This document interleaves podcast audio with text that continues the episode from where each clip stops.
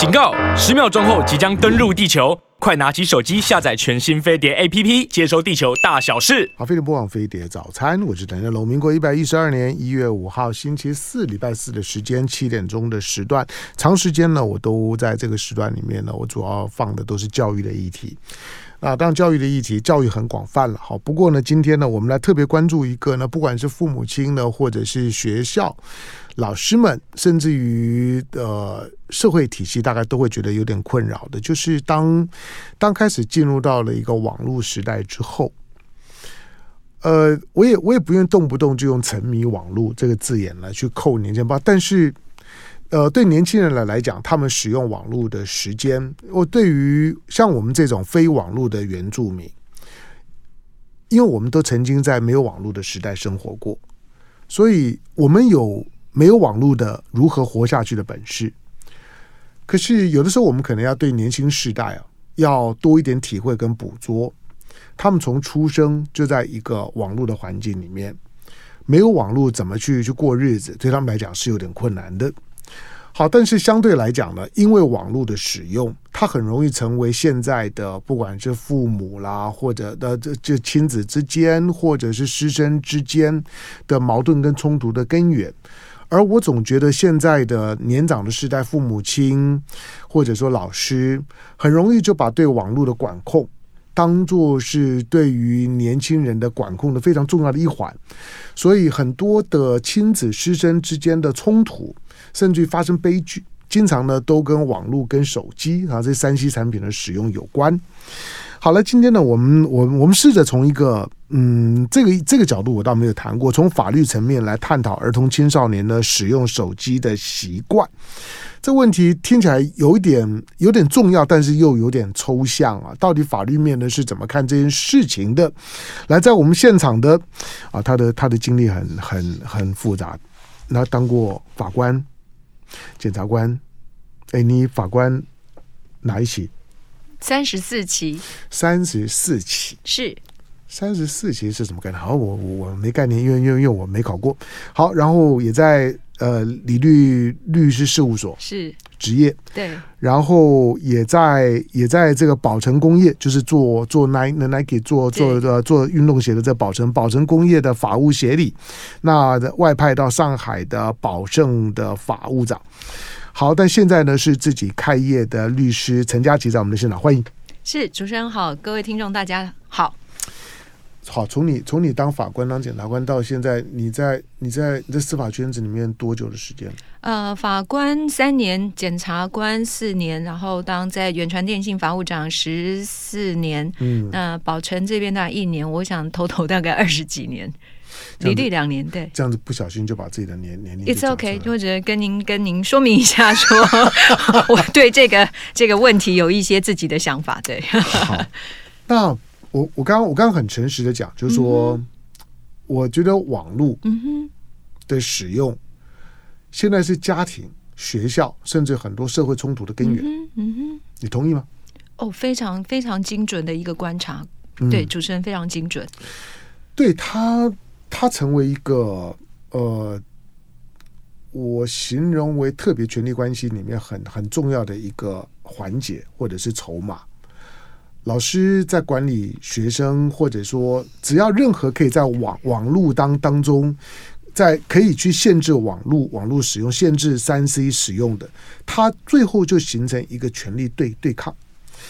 那哪里有压迫，哪哪哪里就有反抗啊！虽然说我并不是说呢，对孩子的这些呢三 C 的使用啊，就完完全放手，因为他他确实也会有一些少数的个案，他他会有风险。而某些的统计里面也显示，从成年视角来讲呢，年轻人使用网络啊、手机啊过量的这个过量，他确实也经常标签化。成为我们在看待呢，比我们年轻的世代的时候，一个标准的认识，就是他们都是沉溺网络的时代。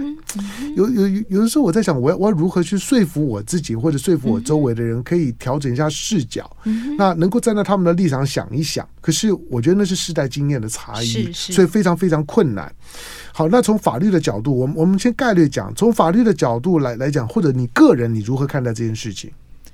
呃，首先啊，我讲那个。我非我觉得主持人的观察，就是从政治、社会，甚至是一个一个特别权力关系。嗯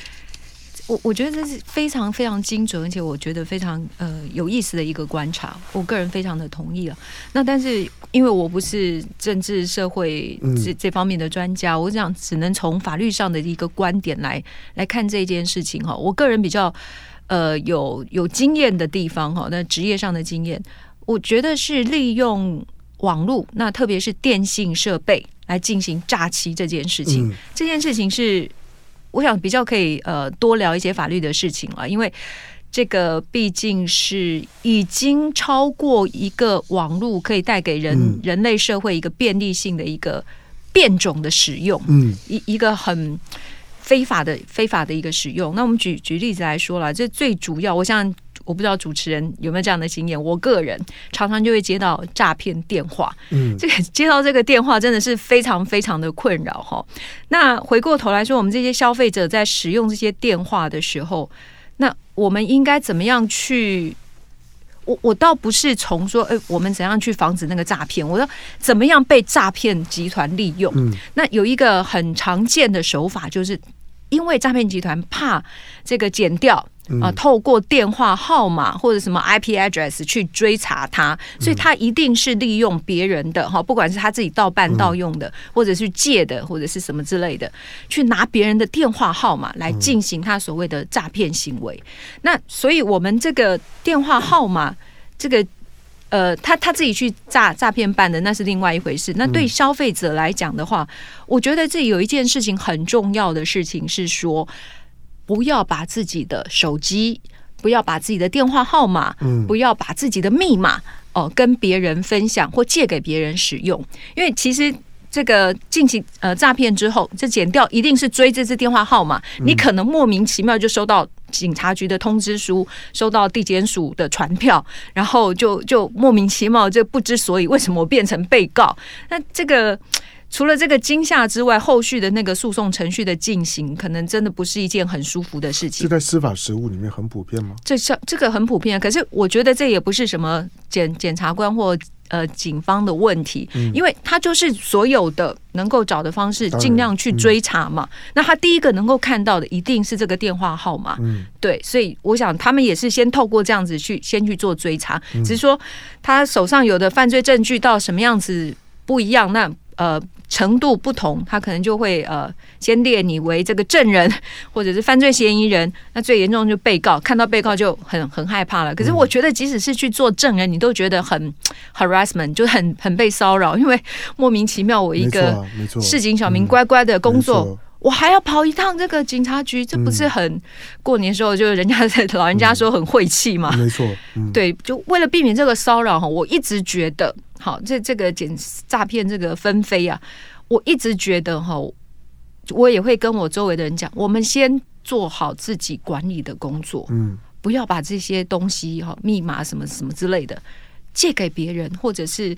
给别人使用，先自己守住这一关，那之后就是尽量减减少避免这样的一个骚扰。我想这是从一个法律上就先顾好自己的权利哈，把自己的义务什么尽好，嗯，然后。呃，来减少自己被被骚扰这样子的一个一个一个。嗯，不过对于年对于年轻的时代来讲，我觉得当有了有了网络之后，嗯、那。现在网络，我我们尽可能先不把它妖魔化了。我我我觉得网络可以做非常正面的使用，是是是，比如好，比如说这这过去三年有疫情，嗯，你可以想见，如果不能上网课，这些这这些课怎么办？嗯嗯，换到在有疫情的时代呢，它使得大家对网络的接纳度、亲近度更提高了。那你有大量的采购啊、消费啊、看电影啊、娱乐啊、朋友的联系啊，没有网络啊，你几乎都没有办法。所以，确实，网络已经成为我们生活当中不可或缺的一部分。可是，成年人在使用的时候呢，对于未成年者的使用就有很强烈的不安全感。所以呢，我们几乎都是把把就是说对于三 C 或者是网络的使用啊，当做是对于未成年者的这种的管理跟管教的的主要的目标之一。好，这个呢，大概是现在在所有的家庭跟教育的现场，比如说大部分的学校，好进教室的时候，先先收收手手手机放到后面拜，好，大家呢就手手机呢都收一起。那回到家里面呢，大概就要开始面对到父母亲的拔河啊，就限制了手机的使用时间，每天呢可以给你多少的时间，那几点钟呢我就要怎么样怎么样。那对孩孩子来来讲，他一定慢慢的就开始去挑战嘛，所以呢，他就会慢慢的成为成为所有的所有的亲子啊师生啊之间的矛盾的根源。那呃，在过去二十岁是成年，很多父父母亲呢，可能过去觉得啊，你成年了之后呢，我就让你自由。你没有没有没有成年，不能交女朋友，不能不不能喝酒，不能够不能抽抽抽烟。现在多了一个，不能拥拥有自己的手机。好，那现在降到十八岁，好，那我再再再降一点点。可是其实我们很清楚的知道，不可能等到那个时候。可是，当你太早把就是说网络啊这些这些自主权给他之后，除了担心他会不会沉迷，会不会上一些啊我们想象中成年人会觉得不好的的的网站，你身心发育都还没有成熟，色情暴力啊如何如何，那会不会在交友上面啊，IG 啊等等花了太太多的时间？这大概都是每天父母亲啊、老师啊会唠唠叨孩子，或者当一个孩子功课功课不好了，或者呢开始行为怪异了，多半呢。我们通常都会对某些社会案件当中，他沉迷网络。许多的社会新闻事件当中呢，对于一个犯罪嫌疑人的标准的描述就是他沉迷网络，他沉迷网咖。你在许多青少年或者或者说那青年犯罪当中，你经常都会看到这一句标准的用语。所以网络被妖魔化了。好，那如果如果孩孩子一定要用，那但是又有这样子的风险。虽然我们提醒你，你刚才提到就是说，怎么样可以可以，就是说，第一个，你不要把手手机号码随便给人家，更不要把密码给人家。可是，我觉得这不符合年轻人的交友互动的的习惯。对年轻人不是这样的，他跟陈佳琪讲的相反。好，但是。在这种的情况下，如果事情就发生了，嗯、那怎么办？来，我进广告，回头之后继续跟陈佳琪聊。好，飞碟播网飞碟早餐，我是梁家龙。来，今天那在我们现场的那的，我应该说资深的律师陈佳琪。好，那这陈佳琪呢的担任过法官、检察官，他也在李律律律师事务所，也在宝成集团呢担任法务。好，现在呢是自自己开业。哈，那陈佳琪律师，那我们我我我今天给陈佳琪的一个题目呢是呢，如何从法律层面呢探讨儿童青少年的使用手机的习惯以及所衍生出来的问题。呃，就像我们我们最最近在几个月前我们看到的许多的诈骗案。台湾的这诈骗集团很很有名啊，基基地搬到海海海外，那当然是要逃避你追踪，以及呢，一旦被逮到了之后呢的法法律就是说，这个这个问题的发生地跟受害者跟加害者，他在不同的三个面的面向，加害者可能是台湾人。在诈骗集团，可是发发生地可能在海外，在在某个呢，某个你根本可能听都没没听过的地方，受害者可能在大陆，可能在在香港，在不同的地方，所以它导致你在你在司法实务的适用上的困难。好，这个呢是诈骗集团越来越越聪明的啊，让你在处理起来呢都很困难，逮他呢都很困难。第二个，我们从所有的这种的，比如说。因为诈骗毕竟是手呃手机犯犯罪有相关犯罪里面最常见的一种，然后我们就发现了这些的诈骗集团的成员普遍很年轻，比如说肯亚诈的诈骗案，你会发现被骗的会心动的，嗯或者他在他的那个社群的网络关系里面来讲，他接触到的都是很年轻的人。好，那他也表示呢，年轻人的网络手机的使用文化就是那个样子，所以他会勾引到的，他会骗得到的。会跟他沆瀣一气，甚至于呢，愿意呢，慢慢的斯德哥尔摩症候群，慢慢的也加入到那个团团体的。本来是被骗，后来觉得，哎，好，那就就加加入你吧。都是很年轻的，可是受害者都很年长。嗯哼，这个是诈骗案当中另外一个特性。好，那我问陈佳琪，就是说，你刚刚提到，就是说要提醒孩子，你的手手机的号码，你的密码。不要随便给人家，尤其像 SIM 卡这种东西，不能够随便交交付，要保持警觉性。我说，既然有这么多的案子，就表示你提醒是没有用的。那如果事情发生了之后怎么办？啊、呃，主持人这个问题很好哈。这事情发生的时候，我想先简单的说明一下，说为什么被未成年人常常被利利用当做是一个犯罪的工具或者是成员之一。嗯、我必须要说，因为他们依照少年事件处理法，他们如果会遇到的刑责是嗯比较，也不是说比较轻啊，就是另外一种处遇，他们是适用少年事件处理法，嗯、所以其实很多呃这个有想法的这些这个犯罪者，就就很容易去运用这些这个青少年，当然也。也因为这个青少年的社会经验不足了。嗯、那刚刚也在在回应主持人提到一个问题，就是说这个诈骗集团也很聪明哈，从这个加害人在 A 国，然后这个行为在 B 国，然后呃这个受害人在 C 国，这样子一个复杂的所谓跨全球性的这个犯罪哈。我我简单讲一下，就是说只要其中有一个呃犯呃不管是行为人或者是犯罪的行为地、结果地、被害人有意在中华民国领域，那么中华民国。就有呃，这个台湾这边就有管辖权，嗯、那抓不抓得到那是另外一个问题，但法律上是有管辖权的。我在这边也跟这个主持人呃，这个呃，这个报告一下。那您呃，最后直接回答您的问题，就是说，哎，如果这件事情发生了，也就是说，这个这个呃未成年人好、哦，他的手机好、哦、被这个呃这个诈骗集团拿去做利用，好、嗯哦，那这个会有怎么样子的？呃，法律上、法律层次上会有什么样子的问题？我先简单分作两点。第一点是说，如果他是这个未成年人，他自愿的把这个手机给给别人去用的话，我想他呃有可能哈，在刑法上会变成这个诈骗集团这个相关犯罪，好诈欺或者什么之类的的的共犯。好，或帮助犯之类的，那这这个第一点要很严正的提醒哈，这个借一个手机，如果你是知道他要做这件事情的，嗯，你有可能就变成是共犯之一。就如果在知情的情况下，是，而且主动交付，是，嗯，对，甚至 帮忙做一些行为哈。嗯，那下面一个就是说，那呃，我我讲这个就是第一个是知情的情况，那另另外一个，如果你是不知情的情况哈，那。我我还是要，就是说，你可能手机遗失或什么之类的哈，或者是你不知道他要做这件事情，你交付他。嗯、那我想，这个形式上你可能就是应该是可能是没有这样子的一个犯罪哈。那因为不知道你有没有不确定故意。嗯、那呃，如果是没有这样子的犯罪，我还是要提醒你，不要以为也这样子也没事，因为毕竟手机门号就是你，就是回到我刚刚一开始讲的。嗯你后续会还是会面对一一些的这个调查侦查，然后一些诉讼程序，你可能最后拿到一个无罪的判决。这整个过程其实是相当折磨人的哦，我必须要这样子说。所以其实我我知道，这主持人您刚刚讲的很精准，这个这么多的提醒哦，不管是来自于各个方面呢，教育的、社会的、政府的各个私人团体，还是有这么多的诈骗，显然它的效果不是很大，但是。即使如此，还是要跟这主持人还有跟各位做一个说明，这样子其实是有刑责的，有刑责的哈，嗯、不要呃，还是要再做一次的强调跟说明了。嗯、对，嗯。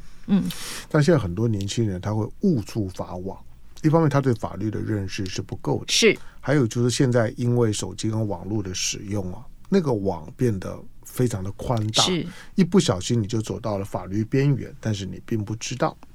当然，年轻人他也可能是受害者了。比如说，在网络上面啊，买买东西啊，嗯、或者买游戏啊等这些，他都有可能成为这自己就就就是一个受受骗受害的对象。嗯、好，这些当然对父母亲来来讲，我我完全同意啊。大部分父母亲呢。你最核心的想法可能有一点，我我我我能够理，就是如果我完全不给我孩子任何的三 C 跟跟手机，我保证你的孩子不会成为诈的诈骗的受害者。这个我大概可以保证。以现在的诈骗形态的来讲，你的孩子只要不在三 C 跟网络的范围之内，大概任何的或诈骗跟犯罪活动，大概都很难靠近他。问题是你办不到。嗯哼。好，那包括在学校里面呢也一样。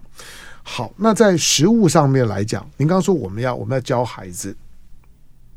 怎么怎么教呢？这是一个很大的问题。嗯、那我想这个呃，主持人这边，因为我也不是教育的专家，嗯、但是我还是从法哪一些的提提醒是一定要的提？除了你刚刚讲，就是说号码，嗯哼，密码，还没有要要要特别提，或者有哪一些的增厚的时候出现的时候，应该提醒年轻人说，哦，这个可能有有有问题。呃，我想两两点来回答主持人您刚的问题哈，就是说，哎，我们还可以做一个怎么样的提醒，以及我们可以做一个怎么样风险的控管。嗯、那么提醒的话，除了这个手机哈是自己的啊，也不要借给别人嘛哈。那密码保管好。嗯、那另外一点就是说，呃，我想家长可能可以多了解一下孩子，如果他有一些手机，哎，看到是用别人的手机，或者是一些什么比较特别的行为，还是。多进行去去去追问一下，好，那这个是我想到的可以提醒的部分。至于风险的控管，我这边倒是有一个想，呃，有一个可以分享的事情是说，如果呃你的这个在呃这个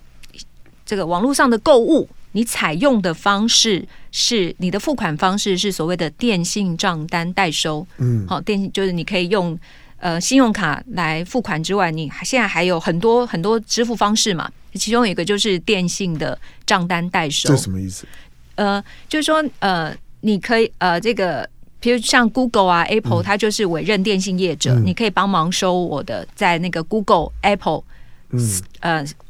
的那个 Store 上面的那个买 APP，、嗯、那你可以用电信账单的方式来付款。Okay, 嗯嗯、那么电信业者就会呃。在他的电信账单上面，嗯，好，下一期他就是呃把这个款项列在他的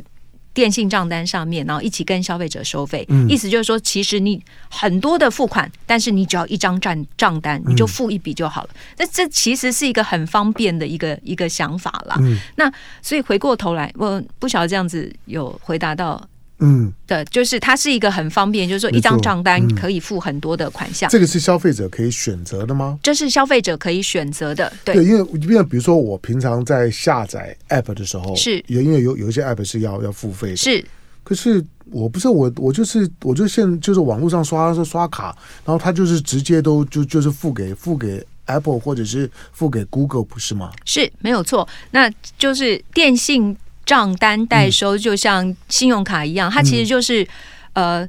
，Google 跟 Apple 给你不同的这个你付款的选择的方式，嗯、所以就像刚刚主持人您是用信用卡，那我个人也是用信用卡，嗯、但是哎，其实我有几笔也是用那个电信账单代收的方式，嗯、它就会在下一期把这笔款项列在你的电信账单上。那这有这有什么不一样？就是对于对消费者来讲，有有什么不一样？多一重保障吗？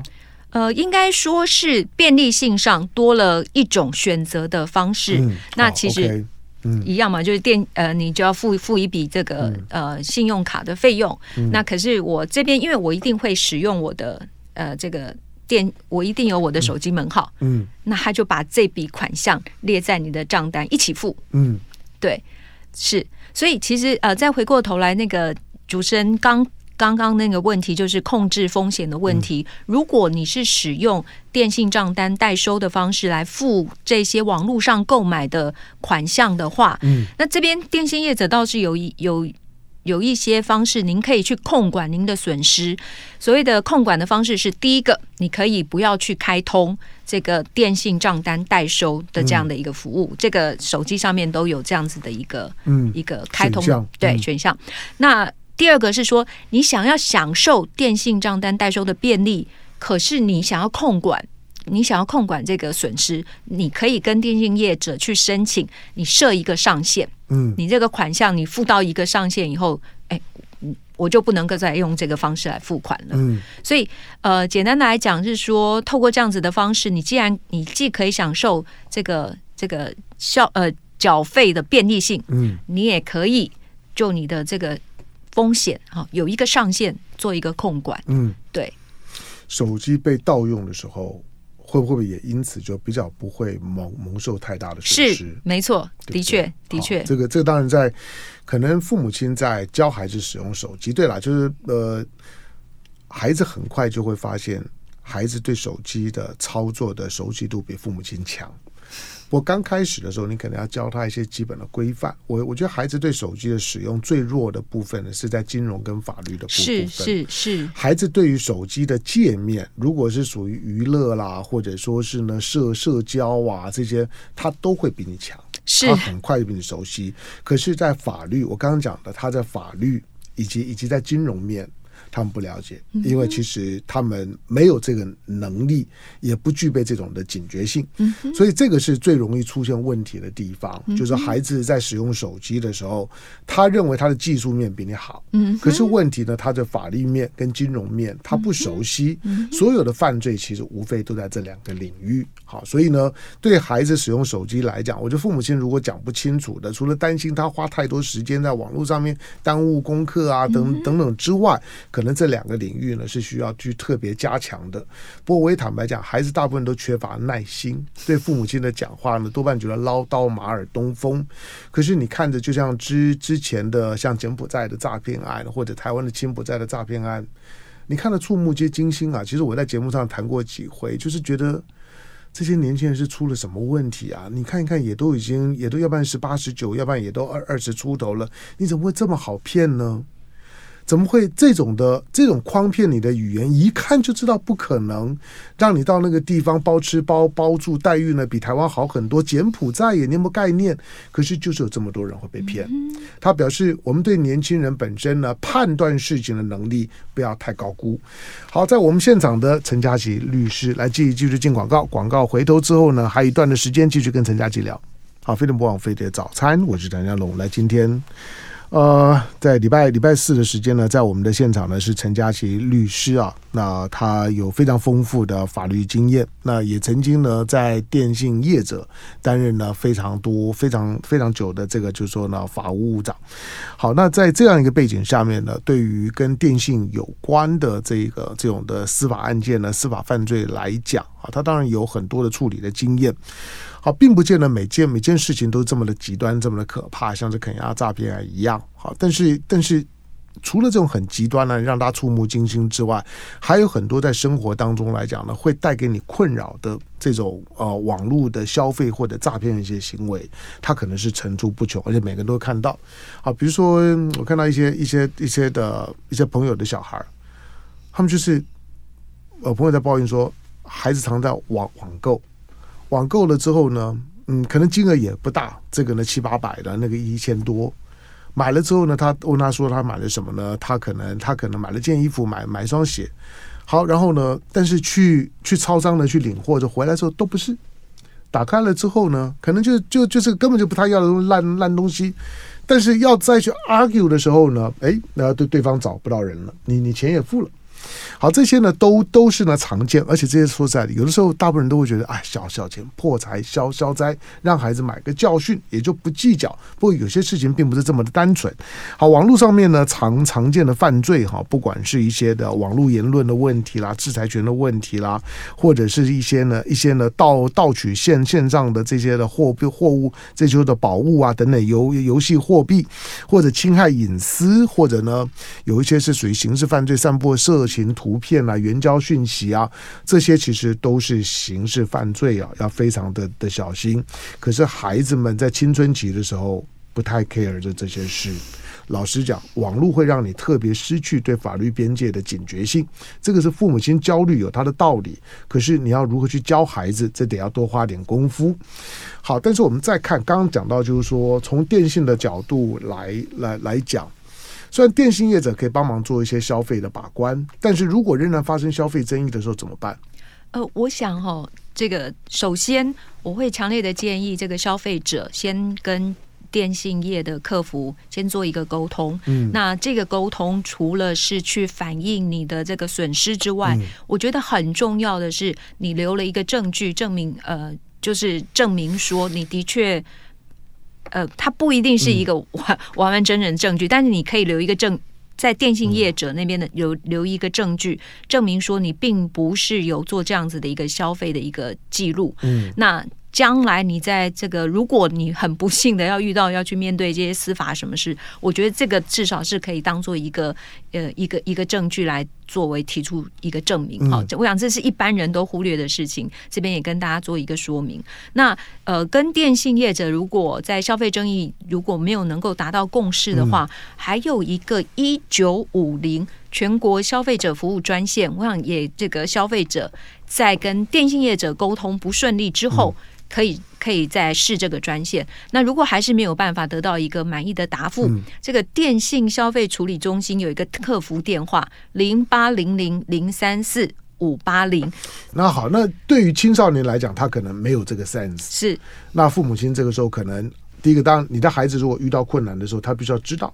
他可能要寻求你协助。有时候孩孩子根本就不知道他已经被人家被人家被他骗了，或者被人家利用了、被盗用了。再来就是他即使发现了，他也不见得会跟父母亲讲。好，那这是另外一回事情，而是父母亲要帮忙去处理这这件这件事情。因为在新闻当中常常看到，就是说很多父母亲把啊，我突然发现我的孩子在网络上面呃买买买什么游游戏点点数啊等等，买了多少多少多少钱，觉得很恐怖。那那我就很好奇，就是说他孩子怎么会有这么大的授权呢？就是父母亲有时候想想，就是说你到底在网络的使用上给了孩子多大的空间，可以让他有这么大的额额度？这个额度其实，在电信使用当中是可以设限。你刚刚提到嘛，是可以设限，是有个消费上限的，是它就不至于让孩子因为。因为因为使用电电信账账单的收款的方式，而在上面做过度的消费，是是好，这个呢，父母亲呢可以呢先了解一下。好，再来就是说呢，当他打了打了，就是说呢，不管是一九五零或者打这些付费电话，我如何判断就是说我在一九五零或者这这这些呢这些免付费电话当中已经得到了我必须要的协助，而不需要去报警。呃，我想主持人刚刚讲有一点哈，非常非常的好。您刚刚有提到说去看自己的账单，嗯，那其实现现在很多人其实都会忽略，就是呃，反正自动扣缴，你也不会去注意那个电信账单。单哦，不是我，但是这个这个，我觉得主持人刚刚提到，就是可以给大家一个提醒是，嗯、就是有账单来还是要看一下，要看一下啊，你就会立刻发现到底有没有什么问题。然后，所以简单的来讲，就类似于。控制风险这样子，我想可以分作事前跟事后。嗯、那事前就是像刚刚主持人讲的，我们就是可以，呃，你要不你就不要开通这个所谓的电信账单代收。嗯嗯、你要开通，那你可以去设一个上限。那这个这呃，你开通或者是设上限这件事情，你都可以去跟电信业者透过他的网络或者是门市或者是电信客客服来去申办。好，这个就是做一个事前的控管。那在我们每个月收到账单的时候，大家都看一下。好，看了之后，你要发现立刻有什么不对，立刻我真的强烈建议是先打那个呃这个电信业者的客服，您也就不用记很多的电话，就去跟他反映这笔账单是有问题的，我没有消费或者是什么之类，立刻跟电信业者做一个一个处理跟一个澄清。嗯，嗯当然如果电信业者。他们通常会就是也是核对一些你你所说的证据或什么之类，来确认你有没有做这样子的消费，然后来做一个合适的啊、呃、这个适当的处置。如果您认为还没有得到一个适当的处置，那接下来就是可以打这个消保会的这个电话一九五零，然后去做一个申诉或做一个做做一个要求一个调解或者什么之类的。嗯，对，大概是这样子的一个程序。嗯，好，当然现在的。现在的电信账单，我相信可能很多人跟我一样，已经看不到纸本。嗯哼，那都是收 email。嗯哼，那不管是纸本或者是 email 啊，我也我也顺便来建议我们的电信业者，第一个就是说，你所有账单当中的那些的说明啊，要更口语、更 friendly。我坦白说，我的电信账单当中的细目啊。有很多时候我看的时候，我也看不出来这到底是什么东东西。嗯嗯、这第一个就是你要让连唐香龙都看不懂，或者唐香龙看了都不太有耐心，觉得这是什么玩意儿。有时看看，好吧，几十块钱算了吧，就就就就就不理了，长时间就摆着。但是要让一般人呢都能够看得懂你在写些什么，如何让电信账单变得更友善，跟医师的处方签一样，不至于呢让大家看不懂。这第一个。第二个就就是说，这些的这些的账账单，你要诱导性的让大让让家长们或者说孩子们在使用手机的时候，家长们呢是不是应该就应该先提醒，就是说你到底要不要关闭这这项的这项的功能？有这个功能看来也有好处，嗯哼，但是使用起来的时候，它也也可能呢有风险。好，那实物上面来讲，因为这种的电信账单所引发的这种的诈骗或者是司法诉讼多吗？因为它算是小额，所以其实会进到诉讼的比较少，是比较少的。因为就像我刚刚跟主持人报告的，透过一些嗯主要是跟电信业者这个去去澄清这些事情，好，就获得满意的答复，嗯、大概在这一关就差不多可以做一个妥善的处理了。嗯、因为现在，呃，在在也顺便提到，刚刚主持人您提到那个账单友善性的问题哈，那因为现在有电信业者竞争激烈，那他们其实在。客客服方面哦，那电信账单这些，我想他他是越来越 friendly，、嗯、越来越 friendly 了，嗯、也也比较清，也越来越清楚。那我想从法律上的层面，还是要跟呃主持人做一个说明，是说，我我现在不在电信业者，但是我还是要从法律上的层面说做一个说明，说因为其实有很多的事项必须要做记载，因为也是政府的要求，说你必须要做一个嗯一个提醒或什么什么之类，所以其实账单会变得。很大，因为这个主管机关或各个都要求说，你必须要在账单说明啊，这个这个这个不能够怎么样怎么样。嗯、那譬如说，像刚刚主持人您有提到说，这个不要开通或什么这些事情哦。我为了上这个节目，我其实有把五家的那个网页都看过了，真的。好，然后他们其实都在关于那个电信账单代收，嗯、我是真的有看 电信账单代收的那个网页哈。您您可以看到那个中华电信，它有一个很大的那个一个。一个网页就是说明说，嗯、哦，你这个，呃，这个有这样的方便性，可是你可以这个不要开通，嗯，你不开通以后，你可以不要设，你可以设上限。然后他们其实那个 disclaimer 就是所谓的这个一些一些提醒注意事项，或者是呃这个服务条款，我我自己觉得，呃，看起来其实可能也是因为 Apple Google 的关系，嗯，嗯越来越简明。嗯，大家可以，大家可以，就看起来没有那么的法律法律性，嗯，那比较容，呃，应该是还还可以清楚的看得懂，嗯，那大概是这样的一个一个状况，对。我承认，就是说，不，竞争果然带来进步。对我，我我我承认我自己懒，就是说很多的这种的。只要是牵涉到网络合约的细节，我大家都不会看。你看，就像是呃，你在网络合约无无所不在，通常那一长一长排的叙述，然后最后问你说同不同意，百分之九十九人大家跟我一样，连看都不看就同意，因为你如果不同意就不用来嘛。那你你一定同意啊。那同意的时候，里面的那些条文，你光你光看完了，大概不知道花多少时间，而且通常你看两三行之后就不耐烦，就同意。所以到最后呢，你勾了同意，那你到底同意的什么？你并呃并不知道。那同样的呢，现在呢，现在我们所遇到问题也是这样，就是这些的电信的账单。可能很多都是 e email 进来，email 进来之后，你你会不会点开来看？你你多久没有点开你的电信账单？你有没有仔细看看你电信账单的内容，或者你的孩子的电信账单的内容？这些可能是父母亲偶尔了需要花点功夫呢看一下下的。那看完了之后，你大概就就就知道在在这个电信网络当中呢，大概的这个消费的情况，以及避免某些。偶尔会出现的这种被诈骗的这种意外的情况发生。好，当然这些呢，青少年呢，在在使用手机的时候，说手机啊、网络啊，这些是他们生活当中的标配，它已经不是选配了。我坦白说，就是标配。呃，没有办法进到网络这些世界。我们过去只要有有马路就好了。现在除了有马路，你一定要也要有网络，而且网络能做的事情可能还更多。可是，在有网络之后啊，如何让孩子不至于因此呢踩到了法律或者说呢这些金融纠纠纷的边缘？那这个呢就需要一方面要要有一点训练，要有一点教育，也要有点运气，以及真的发生了之后怎么样帮忙处理，这些呢都是需要的。好，今天其实我们我我们只聊了一小部分，来，我下下次再再找你来。来，今天呢，呃，我们我们讨论呢儿童青少年呢使用手机呢可能会衍生的这些呢法律方面的问题，在我们现场的啊，现在是呢对自己职业的这陈佳琪律师，感谢佳琪，是谢谢主持人，谢谢，下回聊。